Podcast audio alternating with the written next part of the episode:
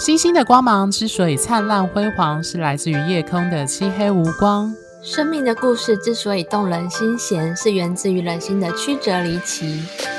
Hello，各位听众，大家好，欢迎收听《HeartStar 星星相惜 Podcast》。我是金木合相，落母羊座在五宫，很不会理财的金牛座 Coco 米。我是太阳合轴天底若狮子座在四宫，外显很不狮子的狮子座 Tia。好，如果之前前几集有固定在收听我们的听众，会发现我们今天的开场的 slogan 变了，就是开场白变了。那为什么会多了这两句呢？看起来有点自嘲的、自我吐槽的这样的句子，原因是因为。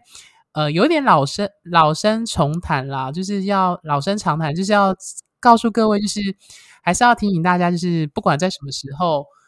只单看太阳，其实是一个不太准的做法。那也是我们在开这个节目的其中一个初衷。那当然，我们就用一个比较搞笑、比较反差的方式，去跟各位听众拿我们自己当例子。来做一个比喻，说我们自己很不会理财的金牛啊，或看起来很不狮子的狮子座这样子。好，那今天呢，我们今天要继续讨论的主题一样是跟关系有关。那我们这次的节目的主题是谈真实的爱看月亮，恋爱脑看金星，卵子或精虫冲脑看火星，有一个问号。那为什么今天还是要 focus 这个关系的主题呢？其实我觉得，呃，我不知道各位听众认不认同我的观点啦，这是我的看法，就是引用著名的心理学家阿德勒说的，就是人类的所有烦恼呢，都来自于人际关系。那虽然我不敢说百分之百，至少应该也有七八十以上，大概除了健康、金钱以外，老实说，我觉得人生活在世最大的挑战。就在于就是跟其他人的人际关系这样子，对。那所以我们今天要继续讨论的，当然就是关于爱情关系当中的爱情跟伴侣。那 Tia 要不要分享一下，为什么我们今天要定这个主题跟各位听众分享呢？我觉得我们这一集主要的目的啊，是要来打破一个很大的迷思，也就是感情关系当中不能只看金星。很多坊间的说法会就是。说，诶，谈恋爱就要看这个人的金星，但是如果只看金星，或者是只有体验一个人的金星的话，其实很容易误上贼船，或者是错失良人。因为这个人金星可能非常的有魅力，但是他可能在恋爱当中展现的其他面相不不一定是你要的，或者是这个人可能他的金星在假设摩羯座好了。他可能是一个谈恋爱很无趣的人，但是他却是一个可能很负责任的人，很适合当结婚对象的人。另外，就是坊间可能会常常提到说，谈恋爱可能也要看火星啊、月亮这一些。不知道大家会不会感到困惑说，说那到底呃我们要看哪一些东西？那么多要看，整个来说到底要怎么看？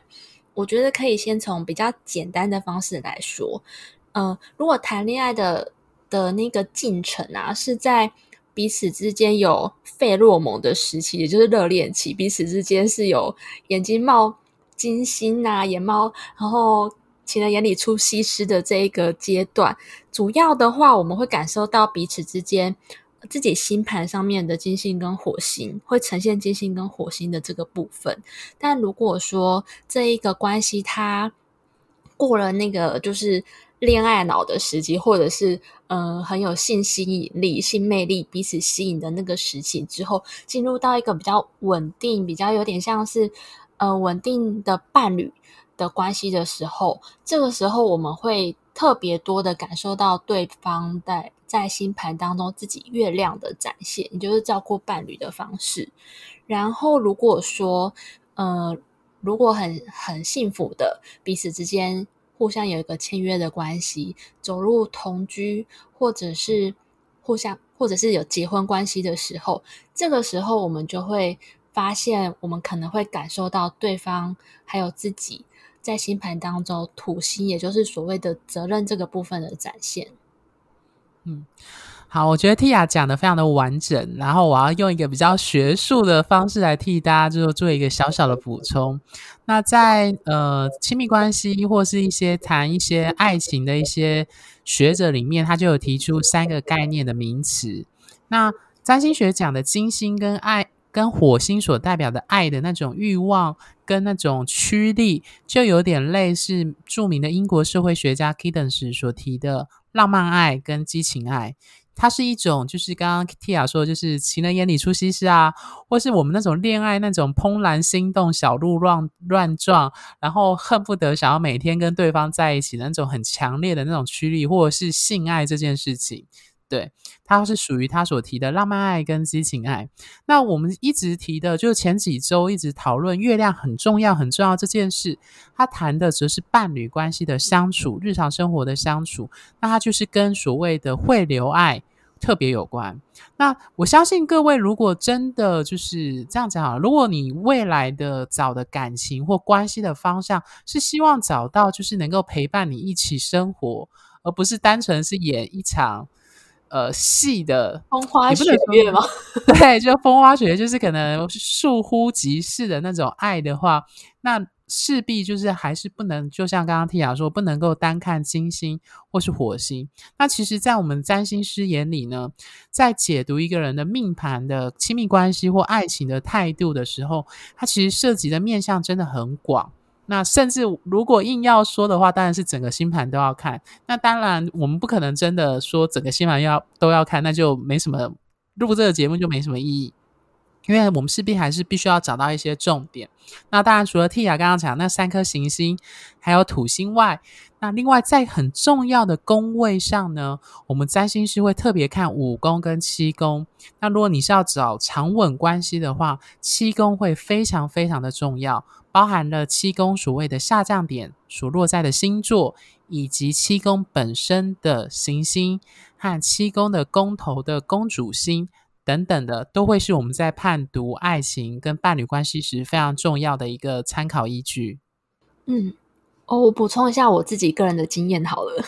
好啊，就是我发现，嗯、呃，就是如果身边的对象啊，他的木星落我的七宫，或者是他的土星落我的七宫，那个两个谈，嗯、呃，就是谈恋爱起来的感觉完全不一样哦。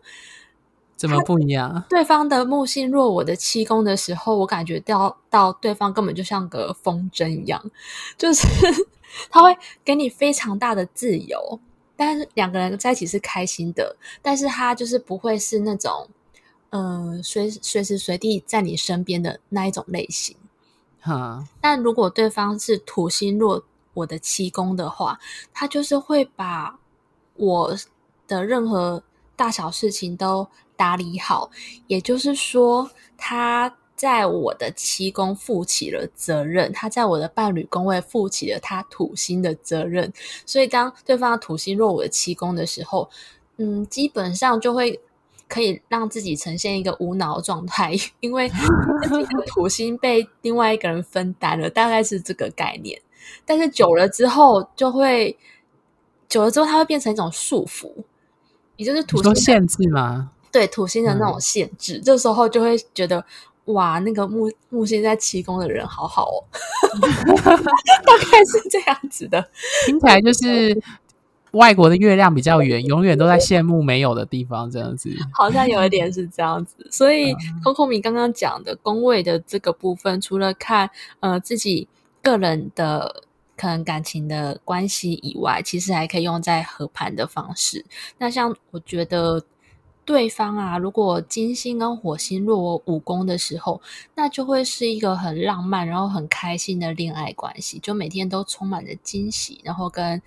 嗯浪漫爱情的的剧码这样子。OK，我自己的经验其实应该这时候要做一个自我揭露，就是我们自己占星师啊，我跟 T 啊我们都会互相帮对方看一下对方最近暧昧对象的那个命盘或是合盘这样子。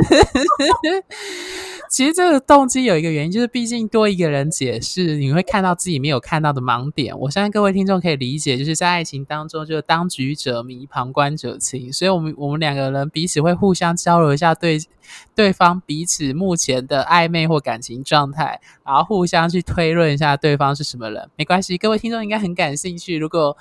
有这样的需求，我们在等一下节目尾端的工商时间会再跟各位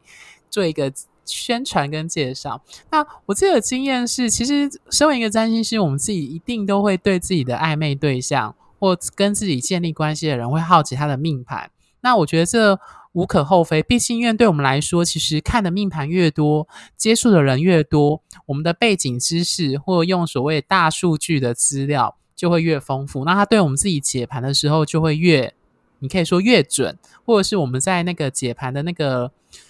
那种直觉上就会越敏锐。那以我自己的经验来说，刚刚 Tia 分享的是金星、火星还有土星、木星嘛，对不对？嗯，我自己想要我想要分享的是天王星。对，哇，那嗯，Tia 在笑了。再好，我们还是要谈一下教科书。在占星教科书呢，会说，如果一个人的本命盘呢，在七宫或下降点有合轴、有天王星的话，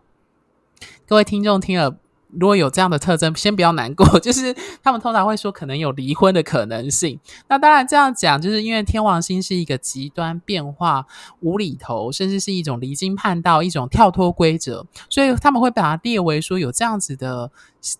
特征的命盘有这样特征的人会有离婚，是可以理解的。那当然，我自己最近遇到一个很有趣的例子是，我看一个个案，他刚好是呃，我们在解关系合盘的时候，对方的天王星触碰到他的本命盘的金星，那他就有提到说，对方对他来说是一种人生当中完全从未经验过的恋爱，是一种突如而来，一种甚至离经叛道，甚至是。非常的古怪，无法被理解的一种恋爱当下发生的。对，那我觉得这个真的非常可以贴切的点出，如果天王星跟你的感情或爱情上出现有关联或牵连的时候，会有这样的特征。对，嗯，我我身边遇过的朋友蛮多，如果是对方的天王星落他的七宫的话，诶，他们没有离婚，但是他。他的对象是个科技业的人哦，对对，因为天王星也有跟科技有关系，嗯、所以也会蛮蛮蛮常遇到。如果说他的下降点是嗯水瓶座，就是守护星是天王星，或者是天王星在自己本命盘的七宫的话，也许你的真命天子或者是未来结婚对象就是从事科技业的，所以不一定代表说一定会离婚。就是呃，这个这个很容易，因为这很容易被。被误解，因为在古代的时候，就是以前的占星，他们他们对于行星的关键字比较没有像我们现在的生活中有那么多元的事物可以去解释。古时候哪来跟对方说，哎，你的那个伴侣是科技业的哦，所以一定就跟人家说你可能会离婚。所以，所以是这样来的。所以现在的占星学它变得比较多元跟有弹性，就比较会走出那种就是呃铁口直断的方向。嗯，现在我们观察到的现象的确是这样子。嗯，其实我觉得占星学它也会随着时代做一个进化跟改变或成长，这样。所以其实天王星刚刚 Tia 有讲完，其实天王星还有一个特征叫一见钟情，因为我们刚刚有说过，就突如而来，像闪电劈到，那这时候就跟一见钟情会有关。所以我自己有时候也有，我刚举的那个例子，它就有点接近像是这种突如而来的恋爱。今天对，那当然。对，可是我要提醒哦，它不一定是好的，它也不一定是坏的，嗯，就是非常突出、突然发生的，但它是好是坏就不一定了。对，哦，你会讲这个是因为那个个案后来有遇到嗯、呃、突然的分分离的状况吗？对，因为他就是突然的遇到这样的状况，就跟原本的伴侣分手。哦，oh. 对，就是我觉得，其实当天王星触碰到任何的行星，或在你的命盘中占有一个重要的位置，就像我们说的，天王星它是一个很难去预测它的行进路线跟它的运转的方式，在天文学上本身就是一个比较特别的行星。那它沿着沿到我们的占星学的象征上来说，命盘中有明显天王星。当然，包含水瓶座特质的人，或他在恋爱关系上有这种特质的时候，的确可能会有这样的特征。像我就有遇过，就是有人就是，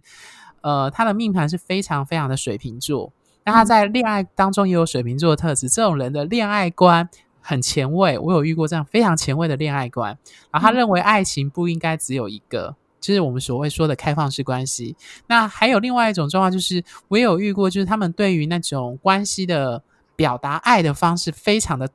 呃。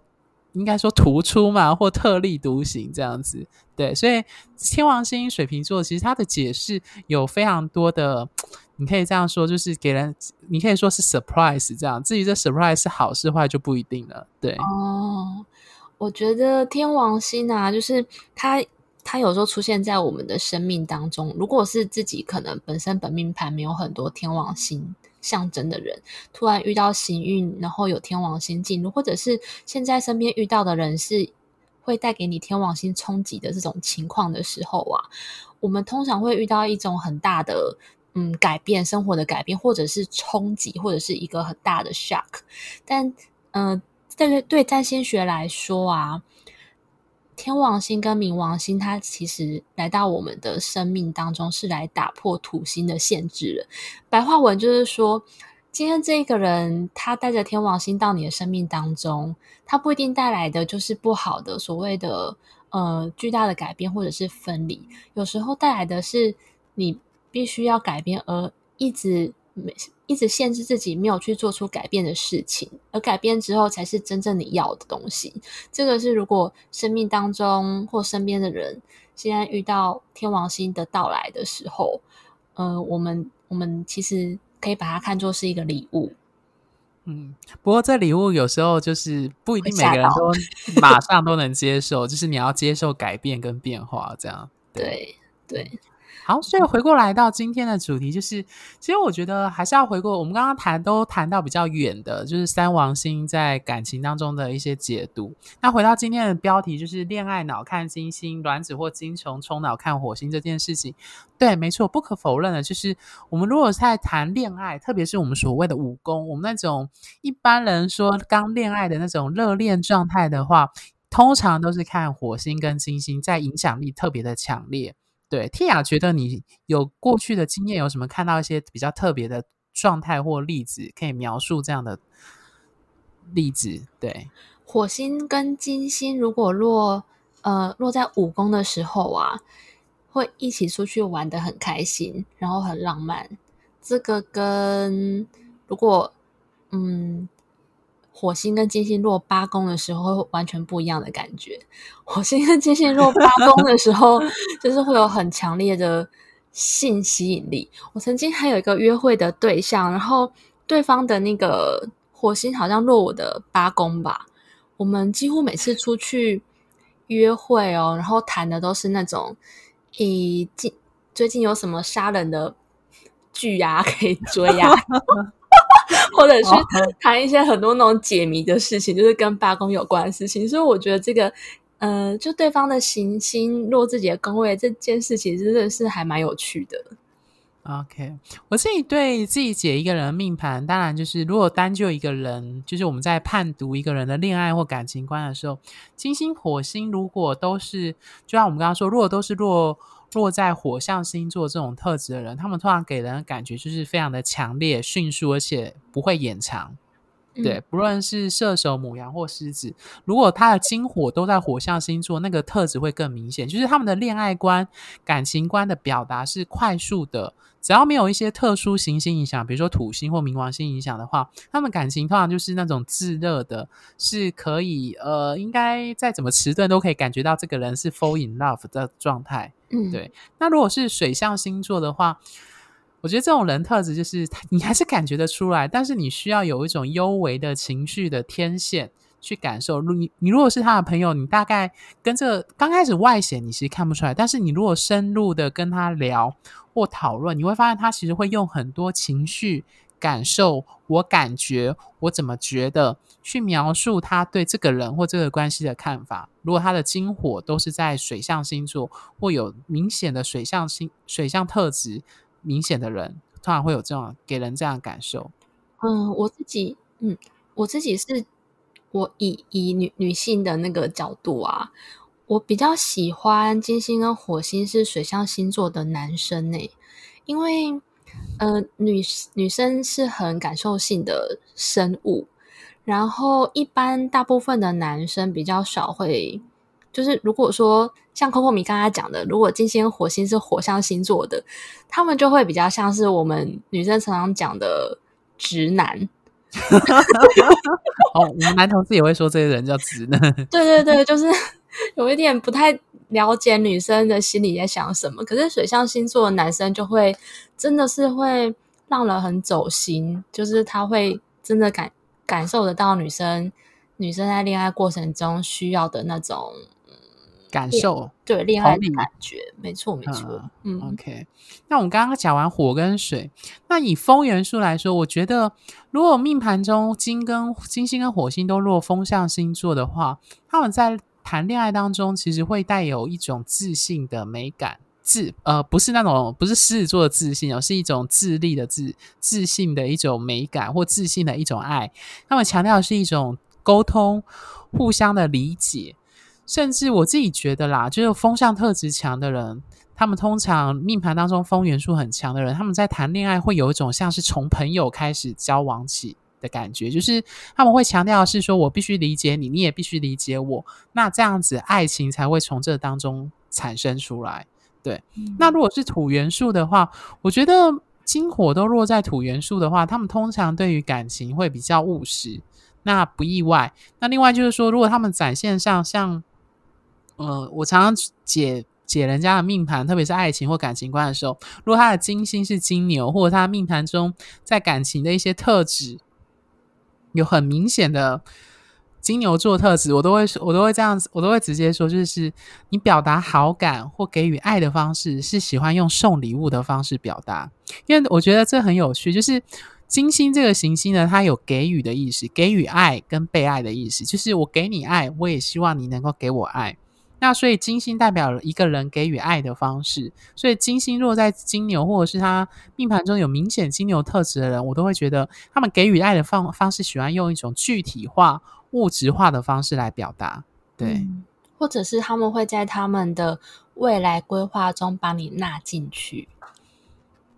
你是说？已经想好，就是跟我结婚之后，我会给你多少钱，或者是规规划的要怎样？就是他们未来的人生计划当中，如果他爱你的话，他就会把你规划进去。哦，我大概懂你的意思。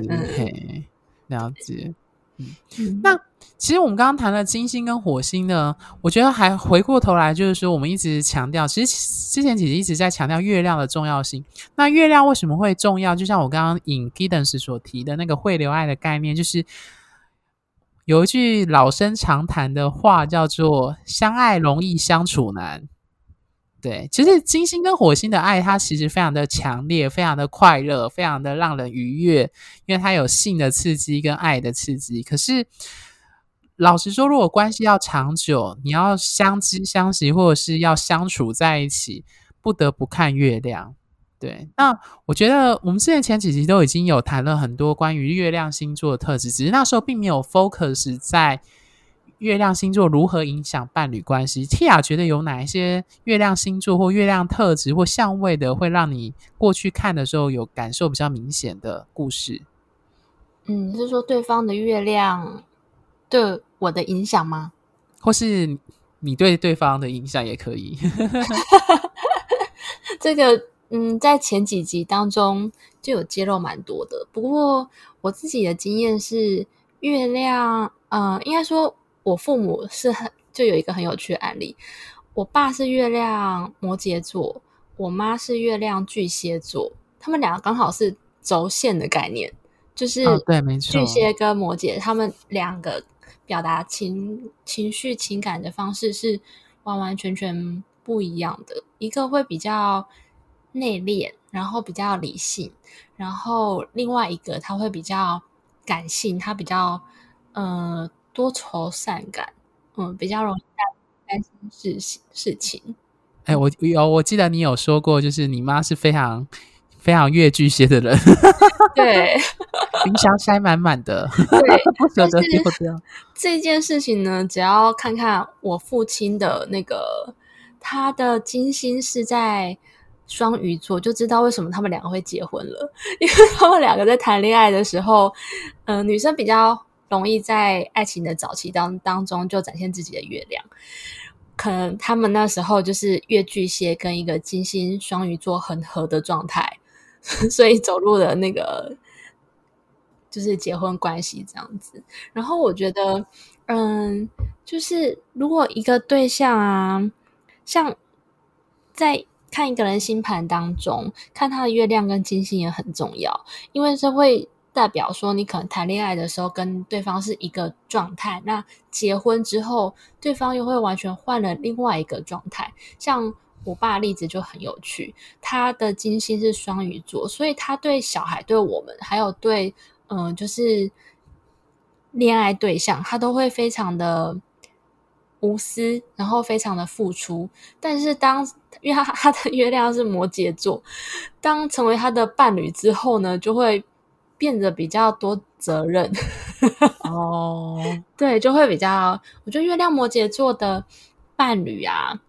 他们会有两种情形，一种是就是可能。嗯、呃，这个月亮摩羯座这个对象会要求你做很多事情，也有另外一种情形是，他会主动帮你做很多事情，但是你会感受到做很多事情的这个对方啊，他其实是很多情感或者是责任是是把自己压抑住的，所以如果说要跟对方假设要敞开心来沟通来谈事情的时候，会比较花时间。嗯，我自己对月摩羯的理解就是，呃，我一直金星摩羯或月摩羯，他们都有把爱或情绪当做一种责任，所以对他们来说，给予爱的方式就是给出责任。嗯，所以他们给的爱，以金星摩羯来说，他们给爱的方式是比较让人会比较，你可以说很踏实，可是某方面来说，会给人比较有沉重的压力，比较不是那么愉快。可他的不愉快，并不是说不舒服，而是那种不愉快，比较像是有一种很。就是大家都知道，谈爱情的时候，有时候会很就是很风花雪月啊，就是那种哦，觉得很棒，就是我跟着你上月球都可以的 这样子的感觉。可是你如果是金星摩羯，他就不会让你有这样的感觉。像我遇过有几个金星摩羯的伴侣，他们就是金星摩羯的那一方，就是非常务实的会照顾对方，他给予爱的方式有一些甚至是给予物质上的帮助，这样子就还蛮明显的。嗯嗯嗯。嗯我觉得，嗯，土象星座的跟土象星座的真的可以合在一起，因为我之前遇过一个个案，他的月亮啊、金星这一些都是在金牛或者是摩羯这种的，他就说他觉得对方一定要有金钱能力，然后一定要可以就是，嗯、可以负担得起物质这方面的的事情，因为。物质的安全感对他来说非常非常的重要，嗯嗯，所以这个、嗯、这时候如果对方他的金星跟火星也是土象星座的话，那这样就会用给予他物质的方式来彼此照顾，就会刚好是两个人都需要的方式。嗯，好，我们金星、月亮都谈完了。我如果单火星来说，对 Tia 来说，火星在爱情当中最明显的是它影响什么部分？我第一个想到就是性啦，对啊，因为我们的标题都写卵子或精虫。对，可是我们有说好了，就是等我们的订阅人数破千的时候，我们要来好好认真谈性行为，这样子是吗？好，那我现在就一句话带过火星，就是对方怎么对你发脾气。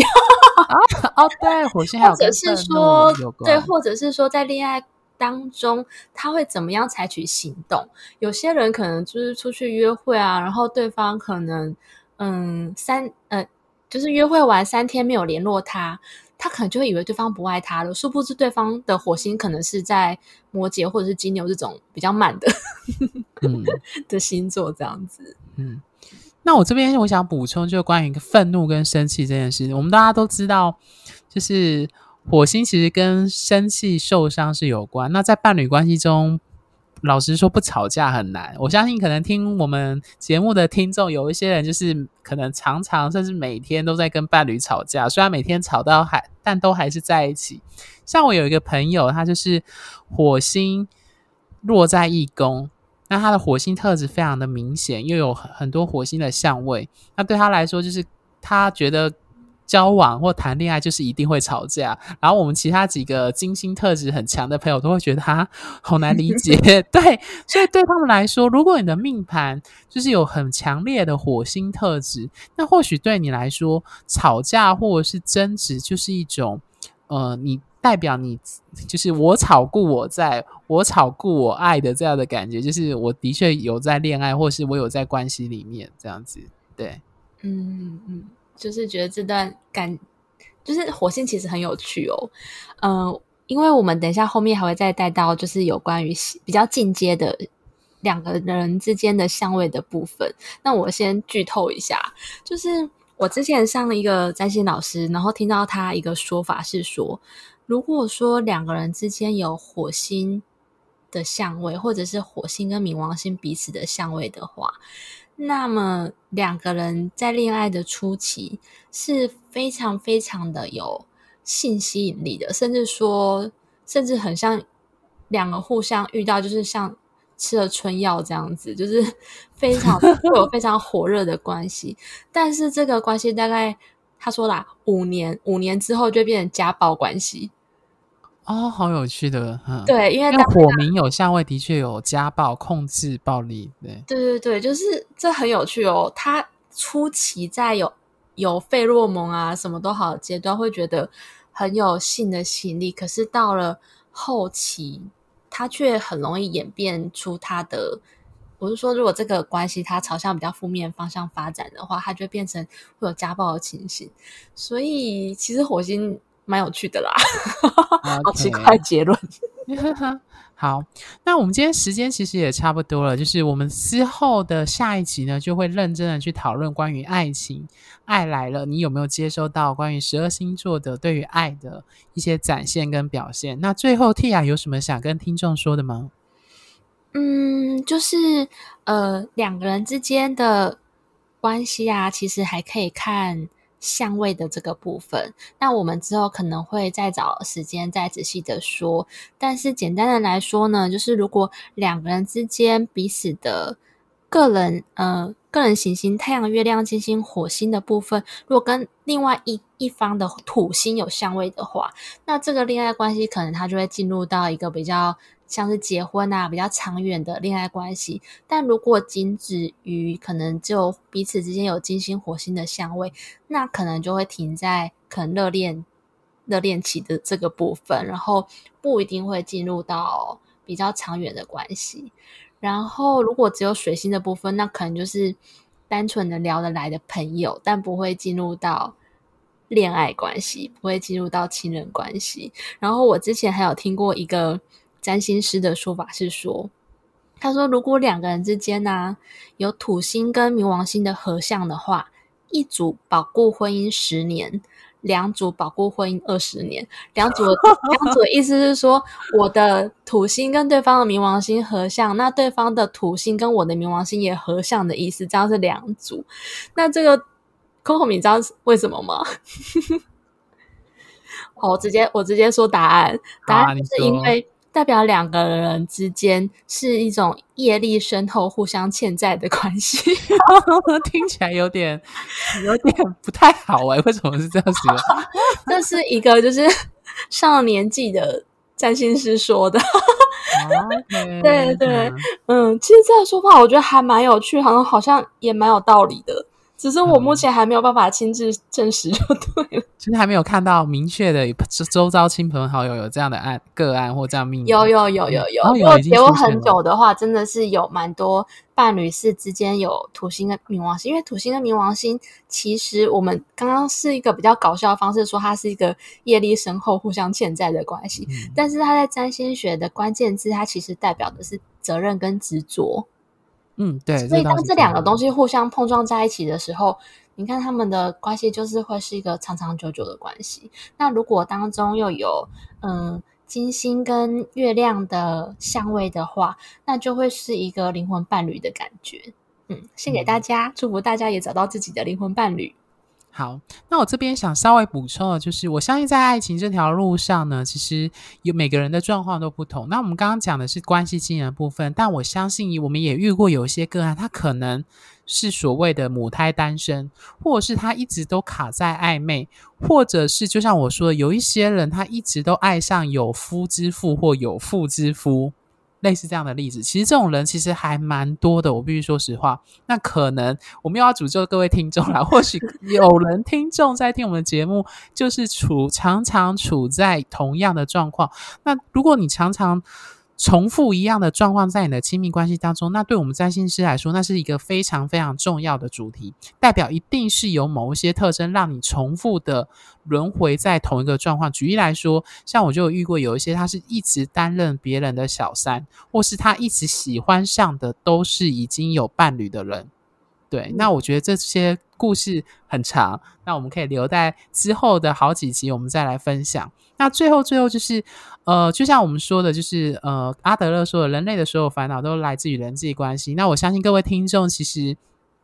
听了我们这么多集，可能在爱情或关系上一直也有各自的挑战跟难题。那我们也，我跟 Tia 也其实很乐意，就是帮各位做一些解答跟这样的询问。那所以，如果各位有需要，我们以上也有提供这样的咨询，包含就是比如说，如果你现在有暧昧对象，或是有。进展的关系，或是正在关系当中，欢也欢迎就找我们两人做一个关系上的，或是爱情上的咨询。那或者是你听了我们月亮跟所谓的花心排行榜，那你想对你的感情或爱情观想要做本命盘做更深入的解析，也会由我们也可以，我们有一个方案，就是由我们两位同时线上跟你做解答和咨询这样子。那当然，咨询的时候还是有所谓的特价跟优惠方案。那我我跟 Tia 讨论过，说就是，嗯哼，就是我们每一个节目开头的那个 slogan，就当做各位听众就是来找我们要找优惠，就是专属优惠的方案的时候，就可以跟我们说，就是大家还记得我们的 slogan 吗？Tia，我们要不要再重新演练一次？等下，我帮那个听众问一下，这个 slogan 是要讲到最后，还是前面四句就好了？前面四句 最重要，不用连我们我跟 Tia 的那个金牛座跟狮子座都记得，那个不重要。